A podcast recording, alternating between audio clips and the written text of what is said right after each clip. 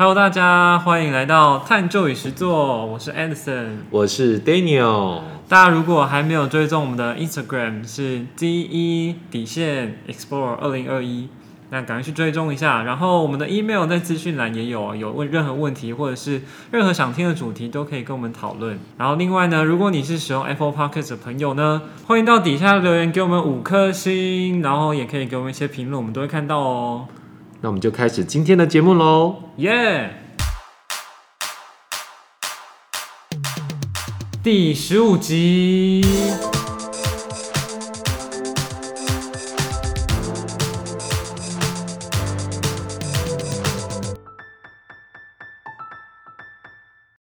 Hello，大家，我们又来到新的一集了。今天是第十五集耶。对呀、啊，忘记说一下啊，我是 Dan，啊，不是 Daniel，我是 Edison。我要说我要说，那换 Daniel 要自我介绍。嗨，我是 Daniel。嗨，然后我们今天，哎，还记得大家就是大家不知道记不记得我们上一次就最后的时候问大家说，呃，就我们希望可以邀请我们的听众来一起录音。对呀、我们今天愿望成真了，哎，真的耶！那、我就不说，其实，在上一集录音之前，我们就 就已经约好了 内定人选。内定人选，但是真的就是希望，不是希望啊，就是大家如果有想要来跟我们分享的话题，都可以跟我们说。嗯然后我们今天邀请到的是我认识很久的朋友，然后她呃是一个就是可爱的小女生，真的。然后她在工作的场合也是一堆可爱的生物面前，哦，可惜你们看不到。对，可惜你们看不到。那我们欢迎黑娜。嘿嗨，我是嗨嘿黑娜，黑娜可以跟我们介绍一下你是从事什么样的工作吗？我是一位幼教老师，哦然后就是我现在工作的小孩的年龄是二到六岁之间。二到六岁，不知道大家还记不记得自己二到六岁的时候，或者有没有听过你自己曾经在二到六岁做过什么事？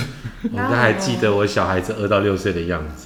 哦对啊，还哎蛮近可爱的的。时候，对，很可爱，哎，Daniel 小孩目前离这个年纪，还算近啦，一个小三，一个小六。那那也还好。但是你在当下不会觉得可爱，真的吗？对你是一段时间之后发现，啊，那个年纪比较可爱。还是还是以前比较可爱。对吧？对，那那对黑娜目前觉得自己的就是教的小孩也都是可爱的吗？就是还是会有几个比较难处理的，但是整体来说都是可爱的。就是因为他们很天真，然后他们就是比较不是那种有恶意的，或者是我觉得幼儿园可爱的地方就是他们都觉得他们的老师是神，所以我之前被问过，就是小孩问我说：“那老师你老师你会大便吗？”我就想说不会啊，我也是人啊，但是他都觉得嗯，我老师是神，我老师是仙女这样。哦，对，我以为你会有什么奇怪的回应，就是说哦，我真的不会，因为我就是仙女啊。没有、欸，因为我那时候还是实习老师，所以我真的不知道怎么回应他。嗯但是如果现在的话，可能就会有一种有一点比较油条或者是欺负小孩的回应这样子。啊对，那昨天上班不晓得有没有发生什么特别的事？因为我每次哦跟大家分享一下，我每次教黑娜，她都可以跟我分享好多小朋友很荒谬又很好笑的故事。对啊，就很我昨天我昨天是。呃，就是有一个两岁的小孩，但是我不确定大家知不知道，就是两岁的小孩的认知发展到什么程度。但是他两岁哦，然后就是等于说非常小，他对于你我他的概念可能还没有那么清楚。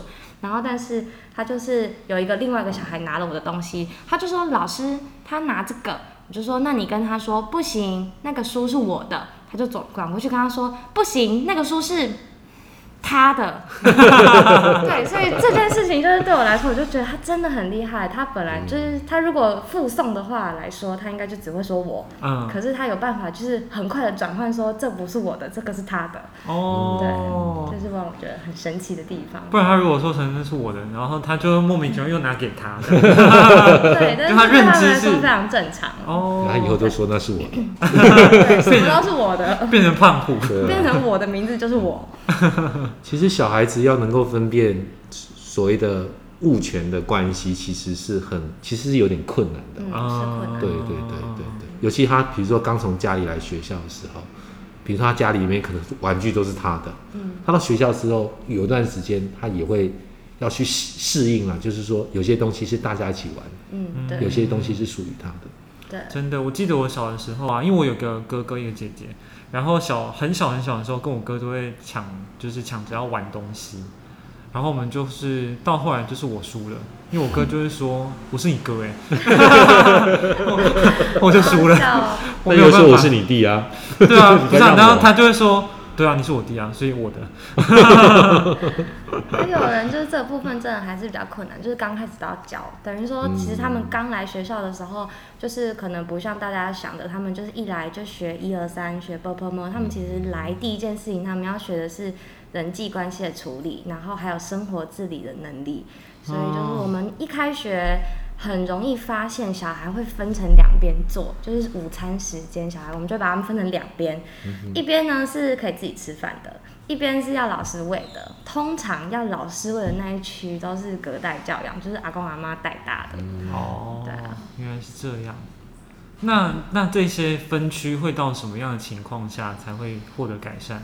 就是我觉得他们都会有一个同才的压力，嗯就是看到大家都在吃的时候，他就会吃。就是有的时候家长可能会反映说，哎、小孩在学校会吃菜，可是他在家里都不吃，或者是小孩在家里会耍赖，但是在学校就是可能比较不会。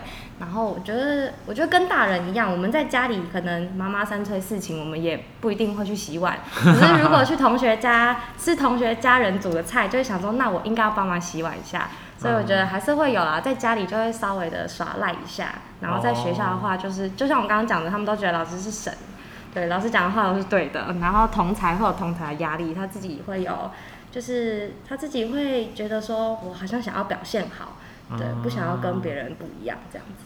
我记得以前好像都会说什么小的时候老师说的话就是对的，然后长大一点同学说的话是对的，后来会说什么就是我的意见才是对的，好像有那个发展阶段，嗯，应该就是回家都说那个老师说就是要这样，对啊，老师说的比爸爸说有用。对，真的真的是这样。真的，所以们也常常有遇到，就是家长会说：“老师，你可以跟他说，叫他晚上洗头吗？晚上洗头，这不是你的工作吗？” 然后他就说：“可是因为我们怎么请他洗头，他都不洗这样子。所以等于说你们会很常接到各种委托，然后你们的那个就要各种委托就要慢慢分发下去，这样因为有一些可能是生活自己的部分，例如可能自己吃饭，或是我刚刚讲的洗澡，或者如厕，它就是一定可能大号一定要包尿布，就是小号可以，但大号不行。然后这种我们就是觉得好像这种事情可以进行团辅，就是可以全班一起听的时候，我们就不会指名道姓。那我们可能讲一个故事，或是演一出戏，但是让大家知道说，哎、好像上厕所可以去马桶看马桶宝宝，这样才是正确的。马桶宝宝，对，很可爱的。因为我有听过一种说法，就是小朋友他原来是习惯包尿布，嗯后来不不包尿布的时候，他会有一种分离焦虑感。对，应该是哦，会有点类似奶嘴吗？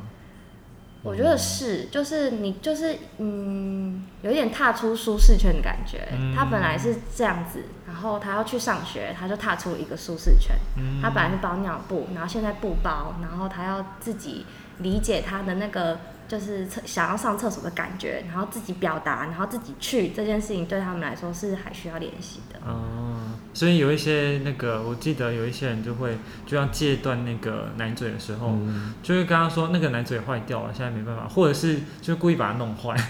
还有人说涂辣椒水，我听过涂辣椒水的，我有听过，超坏我觉得这是超坏的，我是没有这样做过了。超可怕的。但好像有一些它自然而然就戒掉了。对嗯，对但就是要看方法，就是我觉得每个小孩他可能他有他自己个人的阶段，但是大概还是有一个大概那个年纪应该要有什么样子的成长或什么样子的反应，就是家长如果有发现的话，就可以提早帮他，嗯，算是帮他戒断。然后有的有一些小孩可能过了这个年纪，他好了就没有问题了，就有一点像我们说的早疗，有听过早疗吗？就是早期疗愈。嗯，我们都会觉得说，如果你在可能六岁或是更早以前，就是有发现小孩的问题，然后带他去进行这种治疗的话，他会好的比较快。他可能就是只是迟缓或是刺激不够，你稍微再推他一下，他其实就 OK 了。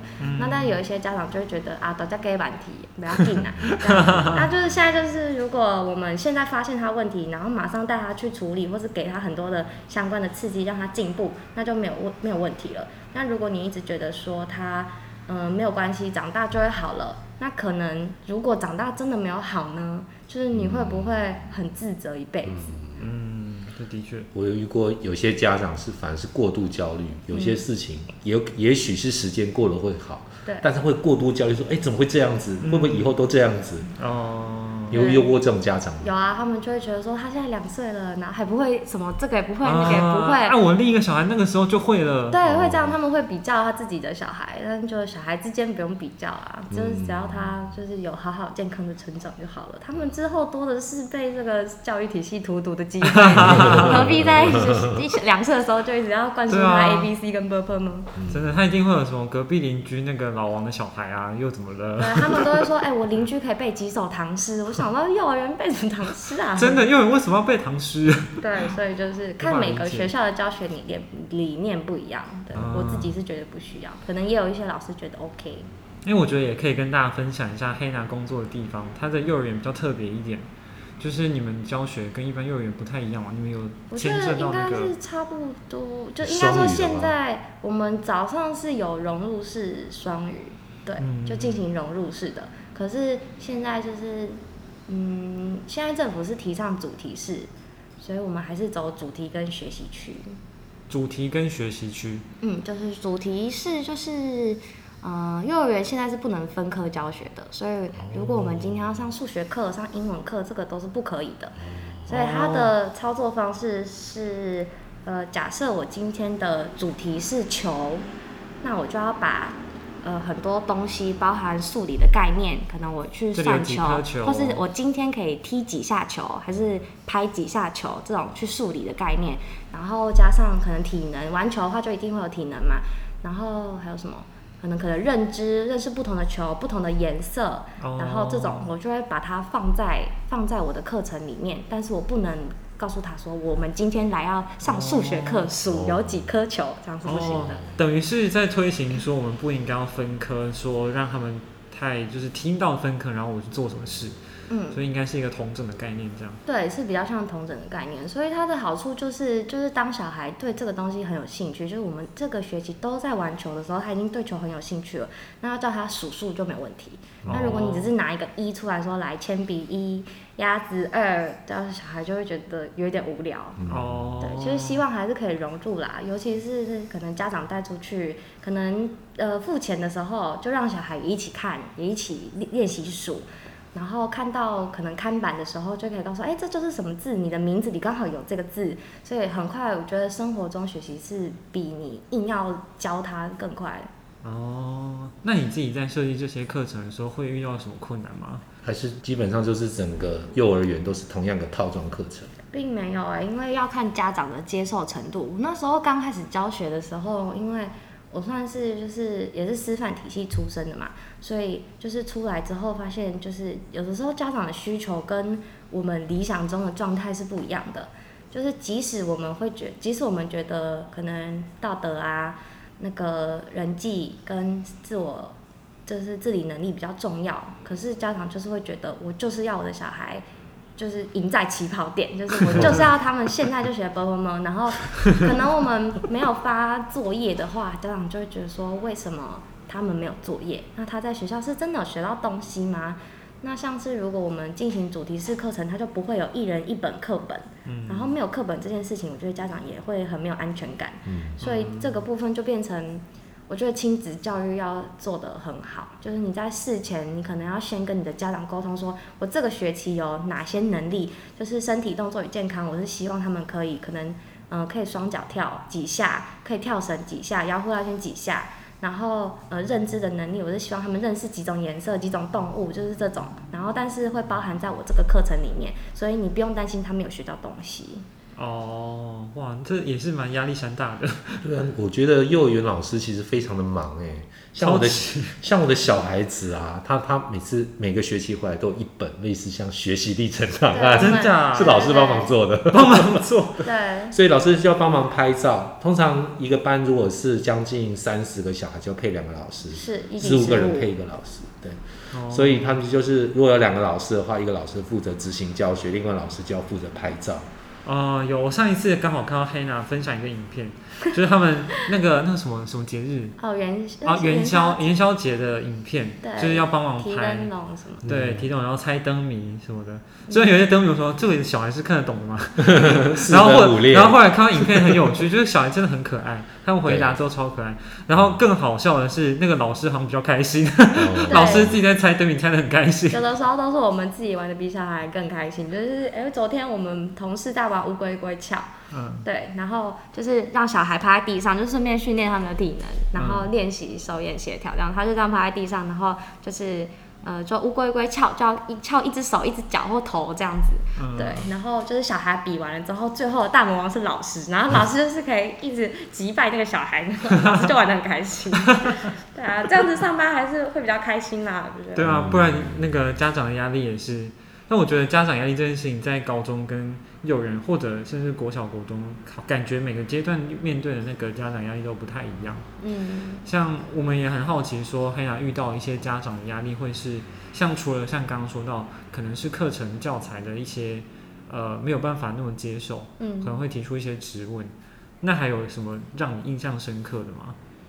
嗯，还有就是他会针对你，就是教的这个嗯观念吗？会会提出质疑。像是我有曾经呃讲过一个绘本，然后那个绘本可能就是在讲海洋生态的，所以就会跟大家说要减速啊，然后就是尽量带环保餐具啊，然后结果小孩好像就是非常的执行，小孩就是妈妈要拿塑胶什么都跟他说不可以，然后妈妈就会说这样真的是对的吗？就是他会打电话来说这样子这样造成我很多的困扰，这样子，对对对。哦，或者是之前，嗯，因为我那个时候我们班大班的时候，我有给他们每个礼拜一天的读报时间，就是我会读一一件报纸上面的事情给他们听，然后那个时候好像就是在吵，这个可以聊吗？他们在吵那个同婚的事情那一阵子，啊然后我就是读了这个报纸给他们听，其实我没有跟他们说就是对或不对，我就是读了这个这件事给他们听。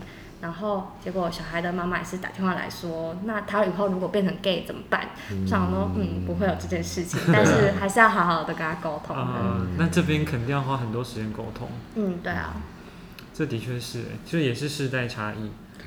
对，其实像刚刚提到那个观念上，不管是教材那个，我觉得也很可以想象，哎，就是我们这一辈，然后跟他们学生的家长，我们的观念肯定就会有一些差异。嗯就是除非等到我们比较熟悉，就了解他们的观念之后，或者我们已经到那个年纪，所以家长已经跟我同样的年纪，是我们同一个世代，我们同样的语言就可以很理解。但的确是我们需要处理的那个状况有点类似，就我们还是要去适应每个阶段家长的一些。其实你可以问我，我其实就是学生家长代表。真 真的哎，欸真的哎，对啊，的确是，就你的同才可能就有很多类似我们刚提到的，嗯，对啊，你的你的小孩的幼儿园老师有做过什么曾经让你觉得哇，真的老师很厉害，或者是很不应该的事情？我只是觉得老师好辛苦哦。真的，你讲到这个，我真的觉得幼儿园老师真的很辛苦哎。对，然后我让我印象很深刻是有一次还蛮有趣的，就是他们在教交通工具。嗯，然后呢，有一天我儿子很开心回来，说他考到驾照，嗯我说吓一跳怎么有驾照？是脚踏车的驾照。而且我们还会做那个指标，就是要教他们认那个指标。哦对，那也是图像符号，也是语文的一种。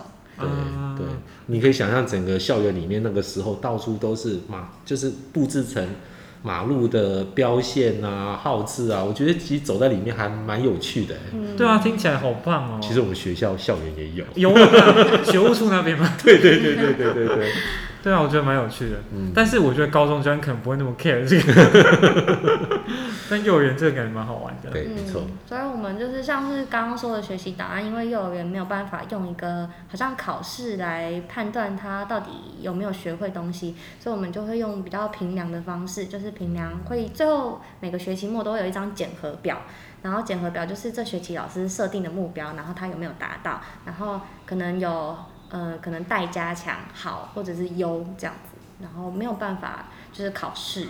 嗯，对，然后再来就是照片，减负照片的说明，就是哎，他真的可以达到，可能跳绳的时候就帮他拍照，然后或者是一些学习单的操作这样子。而且在这个阶段，哎，不晓得 Daniel 会不会很好奇，就是你的小孩在幼儿园的时候，就是他们到底都在做什么？会吗？在那个时候，其实他们老师其实都会办很多活动，然后都会有照片跟产品出来，嗯，比如说小孩画的东西，所以其实都不用担心。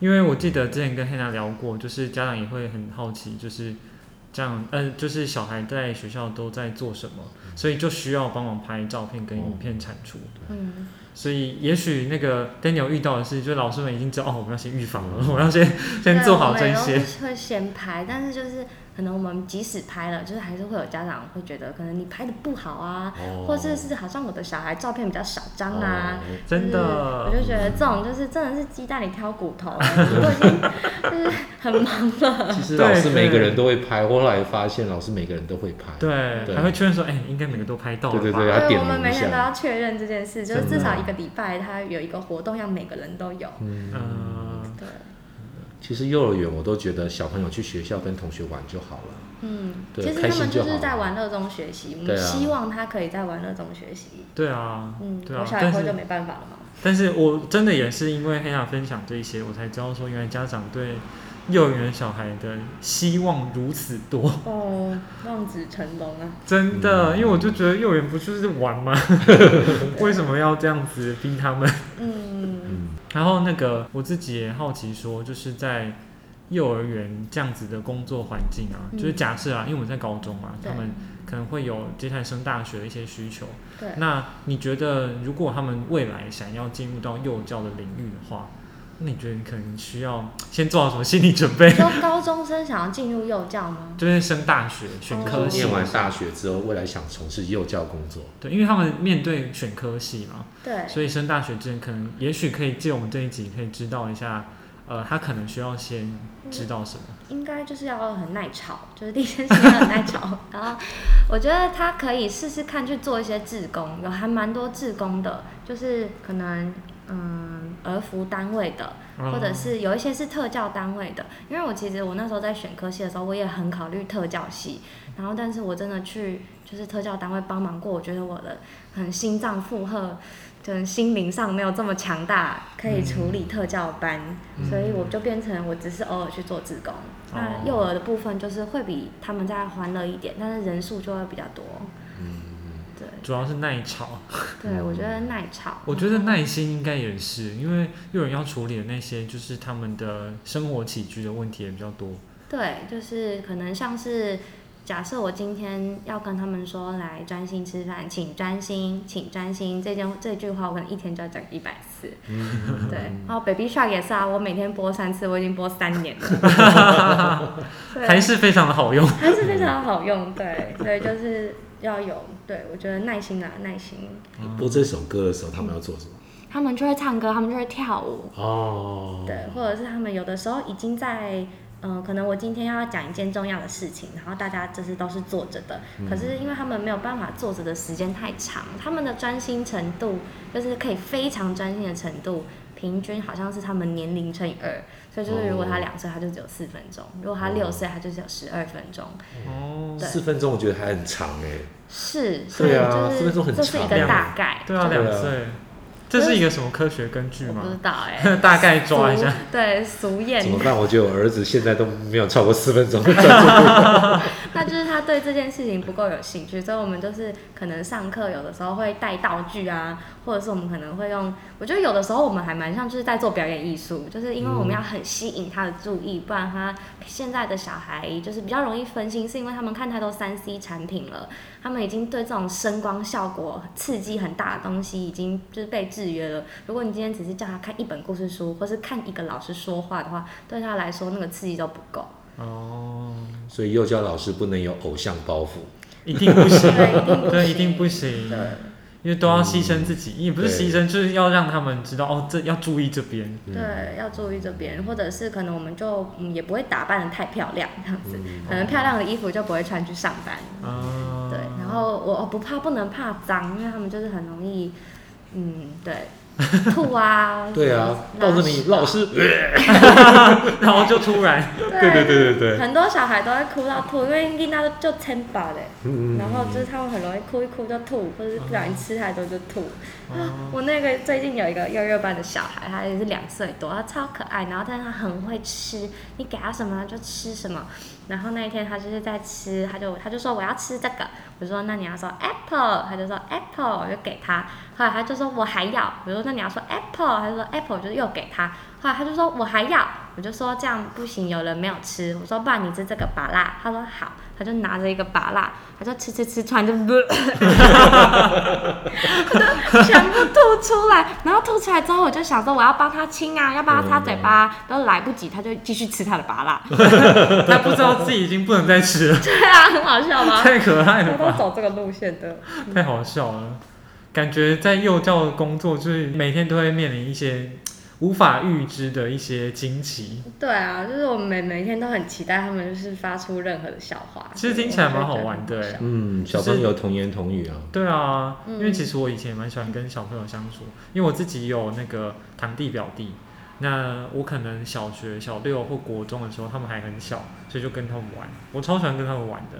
但长大之后就比较没办法，因为你可以跟他讲说我你没有是哥哥吗？试待他，我要说来跟哥哥一起玩，好好笑哦。就是哥哥姐姐有的时候会好像把他们当成洋娃娃的感觉。嗯我对，哎、我承认，真的，是不是？真的，就是因为他们很小啊，嗯，大班也会这样子，所以我觉得去幼儿园还可以学到社交的好处，就是因为可能在家里他可能现在都生一个两个小小的嘛，嗯。然后但是在学校的话，他们就会很努力的想要帮忙照顾弟弟妹妹，所以我们嗯去年的时候就是故意把大班跟幼幼班安排在隔壁，嗯。所以这是大班就是他们如果出去玩的话，大班就会去帮幼幼班穿鞋啊什么的，然后幼幼班老师就可以哦稍微轻松一点点。这嗯真的样子。真的。哦，超可爱嗯的。的，对，然后家长来看到，呃呃，怎么那么乖？他说他在家家里超阿爸的，他在学校就是会分弟弟妹妹玩具，然后会想要讲故事给他们听，真的是把他们当洋娃娃啦。但是，嗯对，然后家长看家长看到这个景象说，那我们再生一个好了，促进生育，但是在家里就不一定了，在家里我没办法保证妈不会这。样子。开玩笑，因为刚刚听起来很像这样子的对，我。觉得喜欢小孩跟跟真的照顾小孩是两码事啊。对，其实真的是嗯照顾小孩，肯定非常非常非常非常的辛苦。嗯，真的所以就我们也会，我们也知道照顾小孩很辛苦，但是如果被家长问说，那老师你有生小孩的时候，我就是真的内心翻一百白眼。哦，对，这种人家真的对不好。我我嗯就觉得，嗯，但是我们有我们专业，就是那不然你来当幼教老师一天嘛，你去照顾那一班三十个小孩试试看。真的，我直接真的觉得你很 OK，如果你真的觉得很 OK，那你再来跟我说我有没有生小孩嘛？对啊，真的这种问题，而且可能因为听众不知道，因为黑娜老师就是就是很容易被家长质疑的长相，哦这真的真的超级对对对辛苦的，嗯就是很菜，我长得很菜。对，长得很幼稚。我也常被家长质疑，被质疑什么？被质疑什么？看起来太年轻啊。哎、真的吗？我们说真的会被问呢、就是会问老师你有生小孩？老师那你几岁？老师你毕业多久了？嗯你教多久了？就很容易被问。哎、这真的是压力山大哎，就我觉得就是因为长相的关系。真的。对，可是现在我觉得有应对起来有越来越好了，因为那时候刚开始教书的时候，我真的是为了就是，嗯、因为新生进来嘛，然后他们每天都会哭，吵着不要上学，然后我就会面对小孩我都没有问题，但是面对家长的时候，我就会有一种很想逃避的感觉，我就会觉得我可以今天不要打这通电话嘛，因为就是可能要回答很多问题，然后。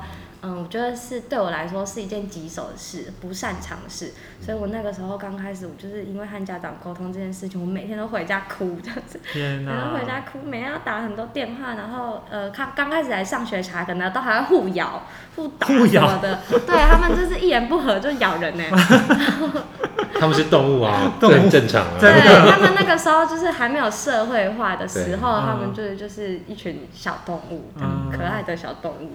非常符合生物生物的角度。没错没错，我觉得这很正常。对他们之后就会慢慢社会化，就比较不会，但是都有过渡期，然后被咬的家长、小孩的家长也会很，就是也会觉得很心疼，我的小孩怎么会被咬？嗯，对，这个都要很小心。那经过这些经历之后，你现在面对这些有什么样的转变啊？我觉得我现在真的是得心应手很多，然后而且我之前是我会请我们比较资深的老师，可不可以先打一通、两通给我看？就是我会听他讲，然后我再去模仿。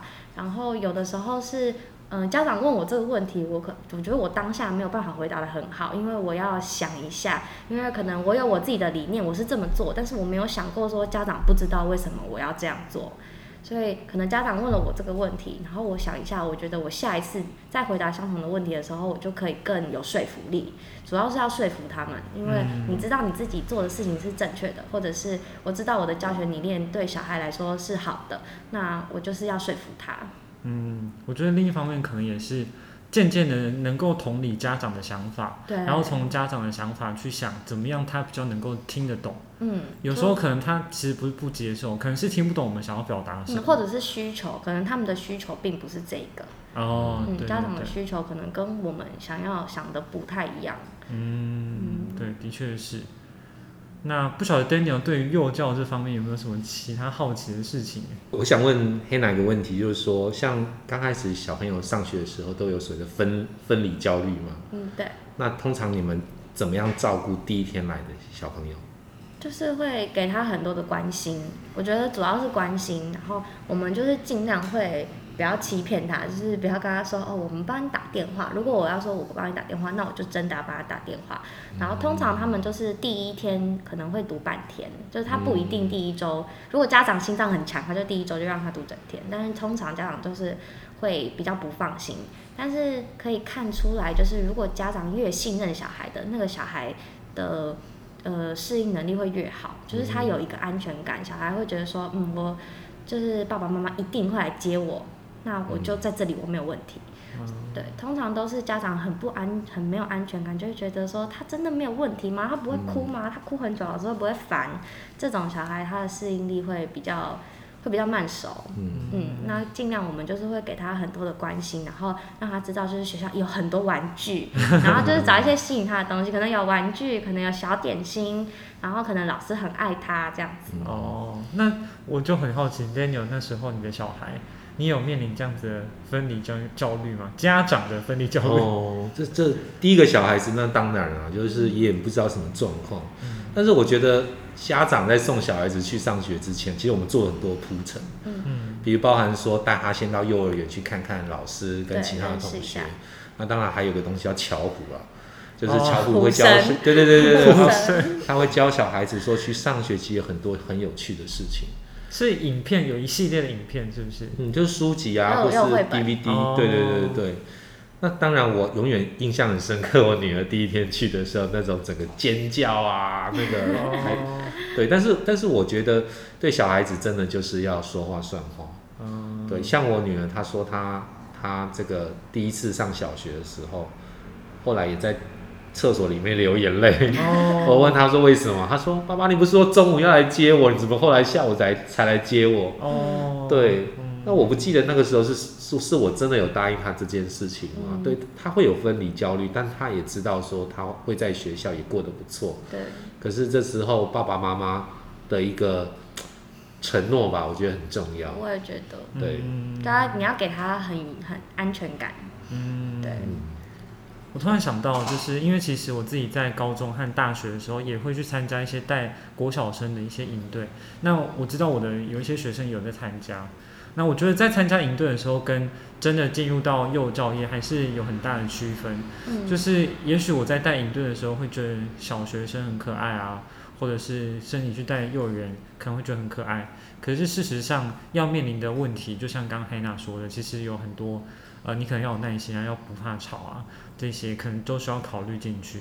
所以今天就算是一个，就是给大家听听看现在的幼教都在做一些什么事情。嗯，然后，如果你是学生，然后未来想要从事这个行业的话，也许也可以真的尝试去做一些志工的活动，嗯然后去了解你可能需要做什么事情。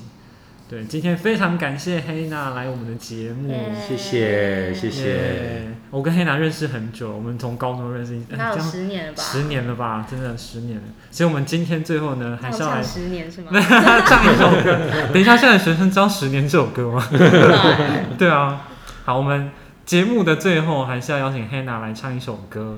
好，那今天跟大家分享这一首歌，因为刚好我跟 Hannah 有合作过，呃，应该说练习过这一首歌，然后跟大家分享这首歌叫做《致姗姗来迟的你》。我相信你正在与我相遇的路上马不停蹄。所以当我拥抱整个世界的孤寂，也想拥抱着你。我不介意你慢动作，也不介意这次先擦肩而过。某天我们总会遇到对方，然后说我原来爱是你哦我哦。不介意你慢动作，也不介意这次先擦肩而过。某天你会发现灯火阑珊处的我，等了你好久哦。耶谢谢大家，谢谢大家好。棒哦！分享给大家这首可爱的歌。对单身也没关系。对，没有关系。他正 怎么会有在来，这个结论因为？他正在来啊。对啦，对，他正在他正在来，来正在来。对，那下一次还是呃继续希望有忠实听众可以加入我们这个节目。对，欢迎大家来信。对，跟我们联络，对对对，谢谢大家今天的收听，拜拜。拜拜拜。